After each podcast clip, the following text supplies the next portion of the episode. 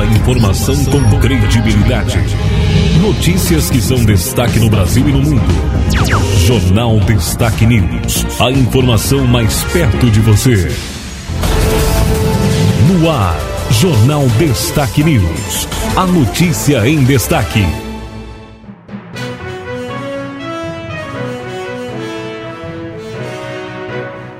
No ar a edição do Jornal Destaque News, a notícia em destaque, edição de quinta-feira, 28 de outubro de 2021, as principais notícias do dia, informações para você que acompanha a nossa edição. Estamos na estação primavera, fase da lua minguante, a partir de hoje, com mudança para a lua nova na próxima quinta, dia 4 de novembro. Notícias, destaques do dia, as principais informações para você acompanhando o nosso jornal. Jornal Destaque News. A notícia em destaque. A notícia em destaque, nós vamos trazendo uma reportagem especial falando sobre o Dia do Servidor Público, que é comemorado, né, hoje, 28 de outubro. Reportagem especial. Reportagem especial. Reportagem especial, então, falando hoje do Dia do Servidor Público. Dia do Servidor Público. Dia do Funcionário Público. Data foi instituída no governo do presidente Getúlio Vargas lá em 1937. Nós conversamos com a servidora municipal Laureci Terezinha da Silva, popularmente conhecida como Lali, que nos contou como é ser servidora pública municipal em Machadinho. Eu, Laurici da Silva, desde do ano 1980 estou trabalhando como servidora pública, me sinto muito feliz e continuo se dedicando à minha vida e também junto com a nossa família, que é cada um presta o seu serviço e a gente faz o mais e o que a gente pode para ser melhor, bem prestado serviço. É com grande satisfação que estou representando todo o meu trabalho. É uma satisfação, uma felicidade e de representar também todos os meus colegas. Com toda essa carreira que estou trabalhando, eu me sinto assim muito homenageada hoje, porque a gente está sendo entrevistada e a gente teve dificuldades também para conseguir o nosso emprego, o nosso trabalho, o nosso pão de cada dia de hoje. Então a gente luta porque a gente também precisa do nosso trabalho, precisa de todo mundo.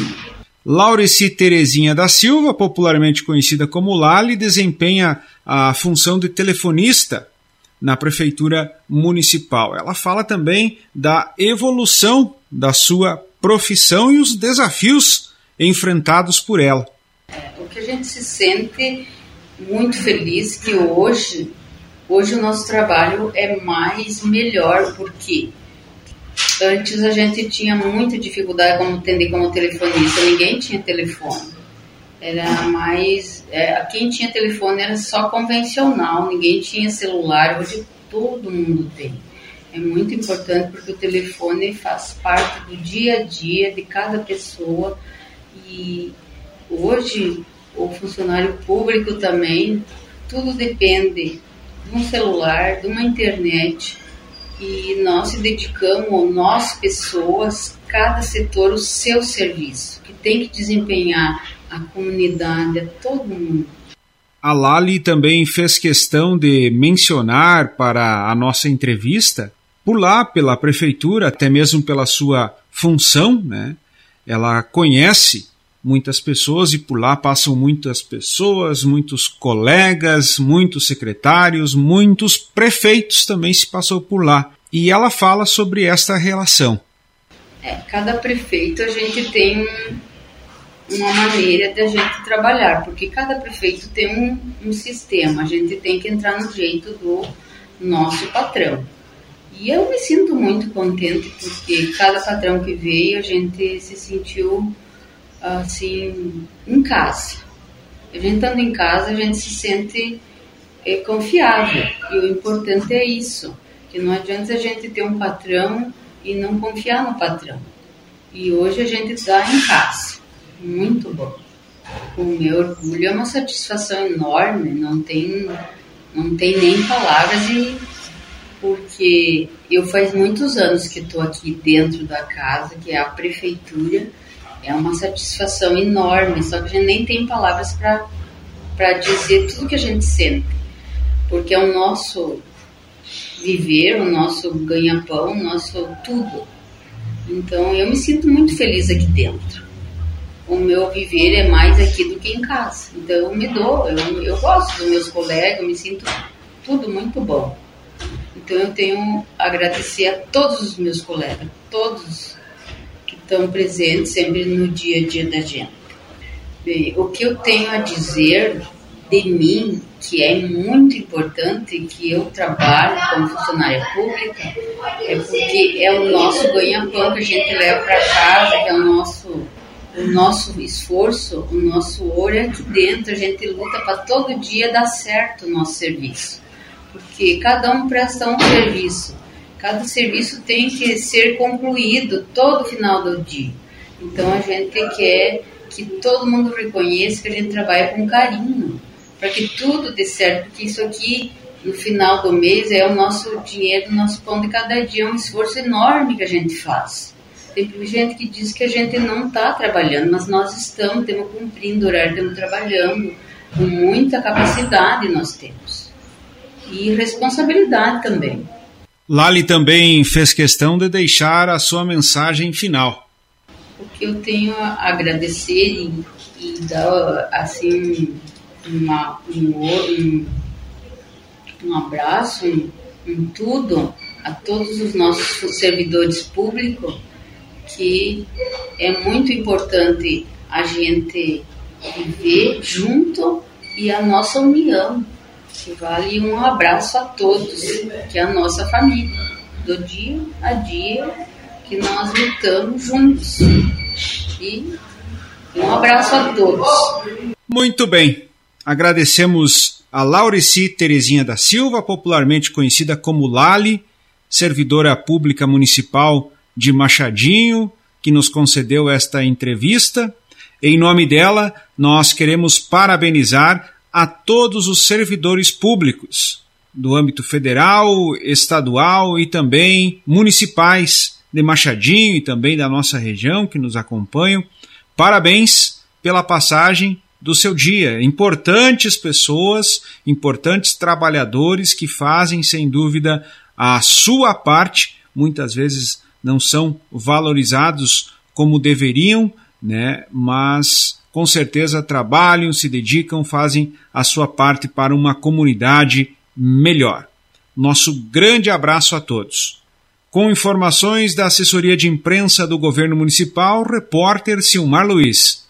A informação com credibilidade no Jornal Destaque News. Vamos às informações agora do nosso estado. O estado decide por ensino presencial obrigatório. O gabinete de crise divulgou nesta quarta-feira um aviso para a região Covid de Pelotas, que recebe a notificação pela segunda semana consecutiva. As outras 20 regiões do estado não receberam avisos ou alertas. O aviso é o primeiro passo do sistema 3As de monitoramento com o qual o governo do estado gerencia a pandemia no Rio Grande do Sul. Conforme os técnicos, Pelotas apresentou piora em indicadores em relação à semana passada e, por isso, recebeu novamente a notificação. Naquela região, entre os dados que levaram à notificação, está a incidência de 160 novos casos confirmados por 100 mil habitantes, um patamar acima do dobro da média estadual.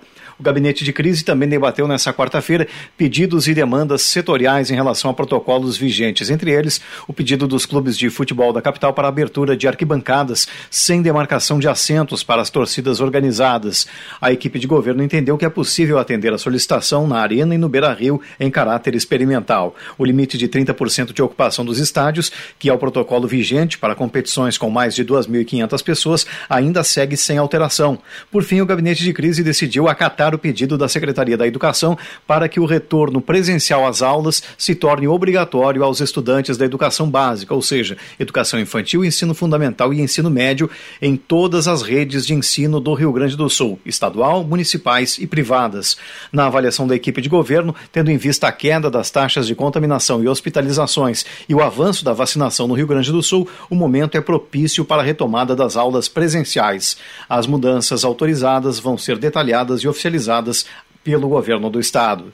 Agência Rádio Web, de Porto Alegre, Marcelo Vaz. Vamos agora à informação também. Plenário vai apreciar relatório final da CPI dos medicamentos. Deve ser votado nas próximas semanas na Assembleia o relatório da Comissão Parlamentar de Inquérito dos Medicamentos da Covid-19. O presidente da CPI informa que foram colecionadas provas para o indiciamento de três indústrias e 68 distribuidores. O deputado estadual Tiago Duarte acrescenta que foram quebrados sigilos de 550 mil notas fiscais. A CPI apurou o aumento no valor na venda para hospitais dos medicamentos usados para combater sintomas do coronavírus. A documentação foi compartilhada com o Ministério Público Estadual. Tiago Duarte informa o andamento do relatório após a provável aprovação na Casa Legislativa. Primeiro, o envio ao Ministério Público Estadual e à Polícia Civil com o objetivo de seguir a denúncia eh, de crime contra o consumidor, de crime contra a saúde pública, de formação de cartel e até de homicídio em algumas situações, visando o enquadramento civil e criminal desses grupos indiciados. O segundo levar a CEMED, que é a Câmara Interministerial, visando a notificação, multa e descredenciamento desses grupos. Ainda de acordo com o Tiago, outro resultado da CPI foi a formulação de três projetos legislativos para amenizar problemas no sistema de saúde durante eventos de grande procura. Primeiro, um projeto de mutirão de consultas e cirurgias que foram represadas nesse período e viraram um verdadeiro tsunami. Um segundo projeto com o objetivo de criar no Estado uma agência reguladora, com o objetivo aí de regular o mercado, e um terceiro tem o objetivo de reduzir o ICMS dessas medicações quando as vendas ocorrerem da indústria diretamente para o hospital. A CPI que investigou o aumento abusivo nos medicamentos utilizados no combate aos efeitos da Covid-19 durou cerca de seis meses no Parlamento Gaúcho. Agência Rádio Web, de Porto Alegre, Christian Costa. Informações agora, a Secretaria da Educação faz consulta sobre o quarto ano, então, quarto ano do ensino a médio. A Secretaria Estadual de Educação, SEDUC, realizará uma pesquisa com os estudantes do terceiro ano do ensino médio para identificar se há interesse na oferta de um ano complementar de estudos, o quarto ano. O objetivo do ano escolar extra é preencher brechas deixadas pela pandemia do coronavírus na educação pública. No novo currículo, haverá um foco especial em disciplinas como inglês, português e matemática, e atenção para projeto de vida e para o mundo do trabalho, que visam preparar o estudante para buscar uma carreira. O quarto ano será opcional e caso o aluno opte por não cursá-lo, receberá o diploma de conclusão do ensino médio normalmente.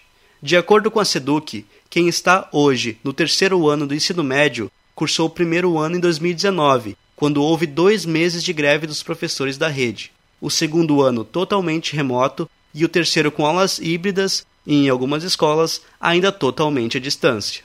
No que tange ao ensino médio do Estado, é importante lembrar que, segundo o relatório do Índice de Desenvolvimento da Educação Básica, IDEB, indicador que mede a qualidade do aprendizado nacional e estabelece metas para a melhoria do ensino, o Rio Grande do Sul ficou abaixo da meta estadual proposta para o terceiro ano do ensino médio, tendo como meta 5 e atingindo 4 em 2019, ano do último relatório.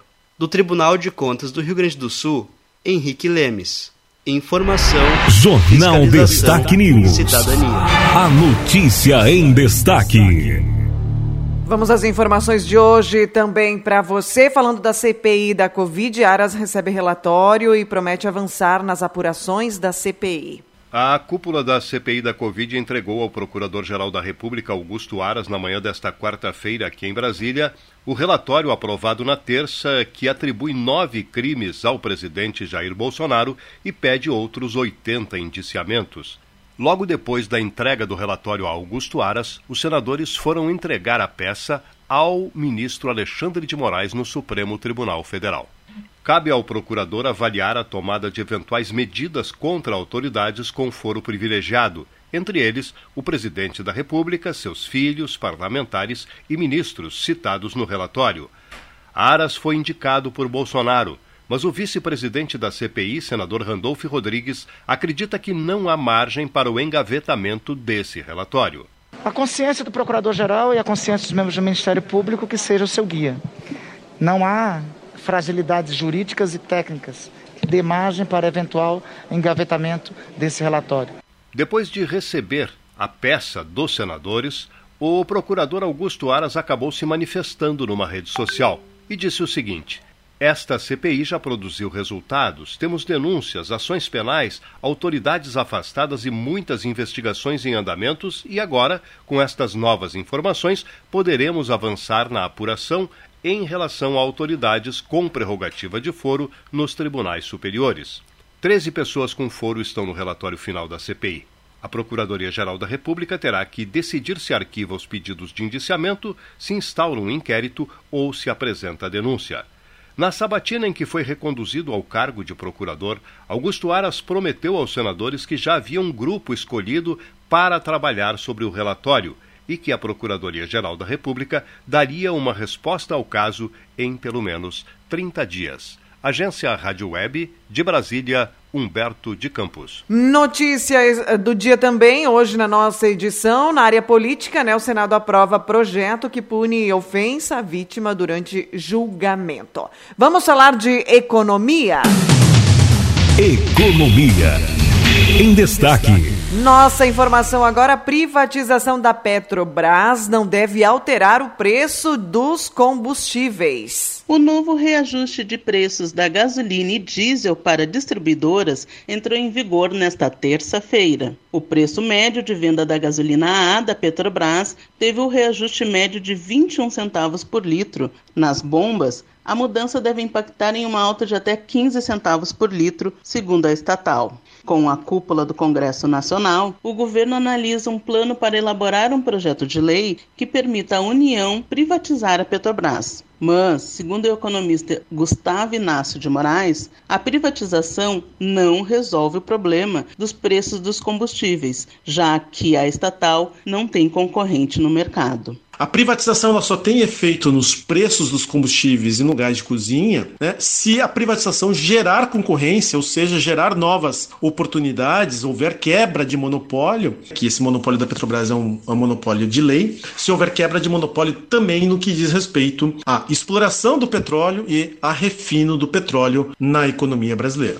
Para o coordenador da Federação Única dos Petroleiros, David Bacelar, para conter a alta nos combustíveis, o governo federal deveria mudar a política de preços da estatal, que hoje se baseia no mercado internacional. O real motivo dos aumentos dos preços dos nossos combustíveis é do PPI, o preço de paridade de importação. Uma política de preços dos combustíveis atrela os nossos combustíveis ao preço do barril do petróleo no mercado internacional, ao dólar e aos custos de importação de derivados de petróleo, mesmo o Brasil sendo autossuficiente em petróleo. O presidente Jair Bolsonaro confirmou durante o evento essa semana que a privatização da Petrobras estaria no radar do governo, mas que não se trata de um processo imediato. Agência Rádio Web, com informações de Brasília, Elaine Araújo. Agora, ainda na área da economia, uma informação importante para você. A gente vem utilizando muito a internet para transações financeiras, pagamentos.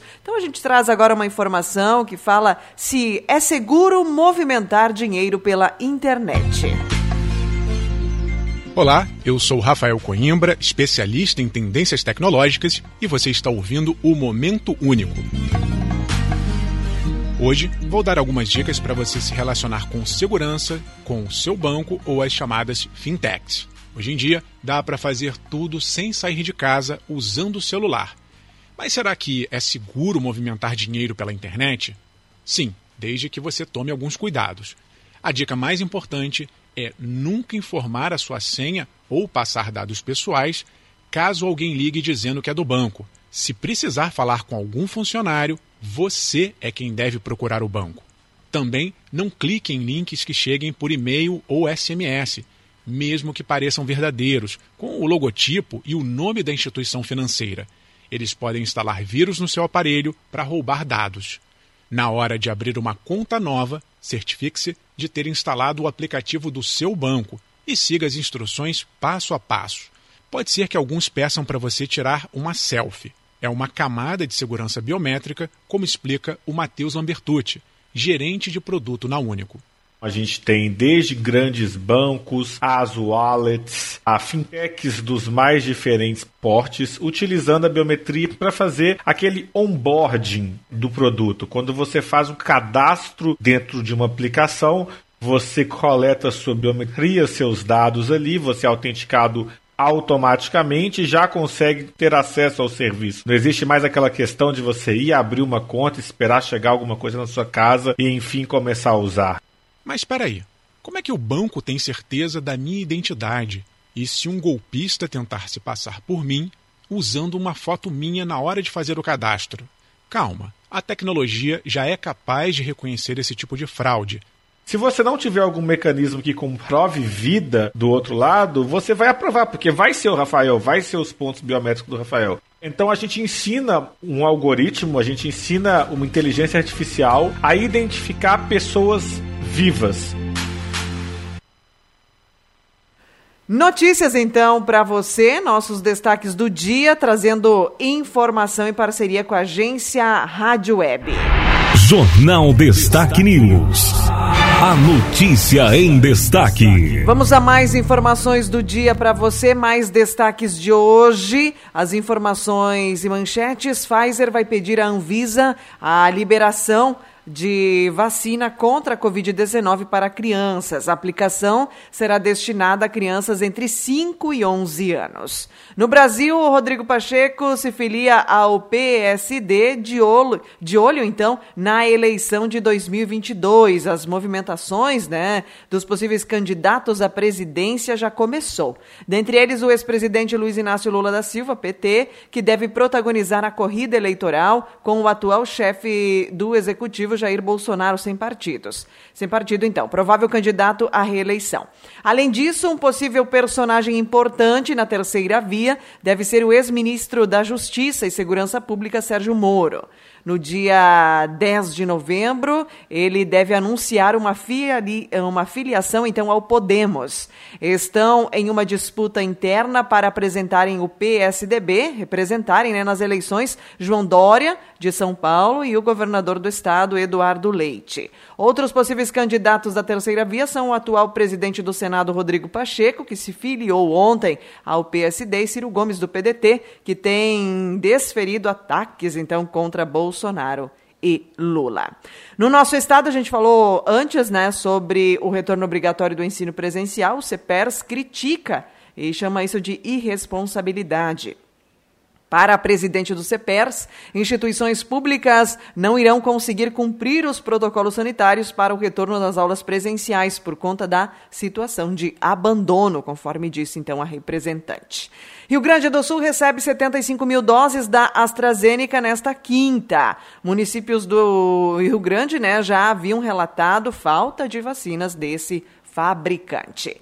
A gente vem falando do nosso município agora, boletim Covid-19, dia 26, a última atualização. Município soma aí 848 confirmados. Temos no momento sete casos ativos sete casos ativos, uh, também 40 pessoas são monitoradas. Essa informação conforme o boletim do dia 26. Amanhã tem a aplicação da primeira dose contra a Covid para 12 anos e mais no Salão Paroquial, das 8 às 11 horas. Amanhã, sexta-feira, 29 de outubro.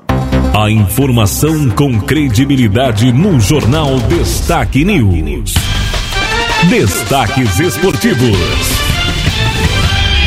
Vamos agora com as informações do esporte. No Brasileirão, Santos vence Fluminense, né? E deixa a zona de rebaixamento. Outro destaque de hoje é Copa do Brasil, né? Torcida do Flamengo detona Renato Portaluppi após eliminação. É destaque também hoje para você, né? Na, no esporte, a dupla Grenal, Inter observa a situação física do grupo e resposta nos treinos para montar plano contra o São Paulo. Diego Aguirre discute com companheiros de clube jogadores para ver quem terá condições no duelo do final de semana no Morumbi. Com Bruno Mendes de volta, grupo inicia a preparação de olho no São Paulo. Inter mira reencontrar solidez defensiva e evita a pior sequência de gols sofridos com Aguirre. Então, lembrando, né, que tem aí o confronto no final de semana, né, 18 e 15, São Paulo e Internacional. É notícia também, né, o Grêmio goleia o Ceará na Arena e fatura o título do Brasileirão de aspirantes. Esse é o destaque, né? Jeromel avança em preparação e vira opção para o jogo contra o Palmeiras. O jogo é no dia 31 às 16 horas, né? Grêmio e Palmeiras. Notícias do esporte com destaque a dupla Grenal. Então, para você. Agora em destaque a previsão do tempo. O sol aparece em todo o Rio Grande do Sul nesta quinta, mas o calor diminui na comparação com os dias anteriores. Diferente do que ocorreu, a nebulosidade dá as caras na metade norte em pontos do litoral. De acordo com a Metsu Meteorologia, o ar seco na madrugada, né, favoreceu um amanhecer mais ameno, mas já pela manhã a temperatura, né, vai e foi aquecendo. A tarde volta a ser de calor, mas com até 3 graus a menos do que ontem ontem, né? Nas regiões oeste e noroeste, o calor ainda deve ser intenso.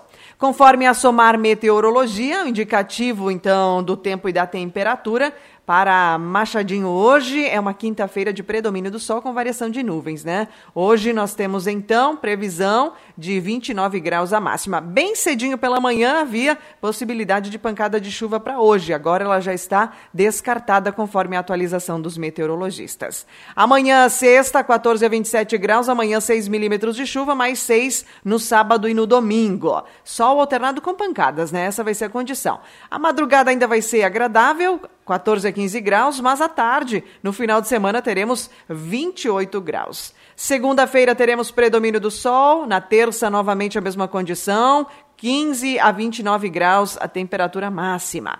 Ah, então previsão de chuviscos na semana que vem, na quarta e na quinta, mas com pouco volume, né? 7 milímetros quarta, mais 3 milímetros na quinta. Depois disso, a gente tem novamente tempo firme. Teremos ainda as madrugadas frias, né? As primeiras, na primeira quinzena de novembro, a gente vai ter as mínimas que podem até ficar entre 11 e 12 graus, né, as mínimas, mas já à tarde vai ser bem quente, a gente chega a 29 graus então a temperatura máxima. É a nossa primavera já, né, com as ondas aí características do mês de novembro que traz essa condição para principalmente temperaturas da tarde, né, com a presença do sol mais elevadas. Informações sobre meteorologia, notícias, edição do jornal Destaque News na programação. Acesse www.destaquenews.com. Finalizamos aqui as informações de hoje.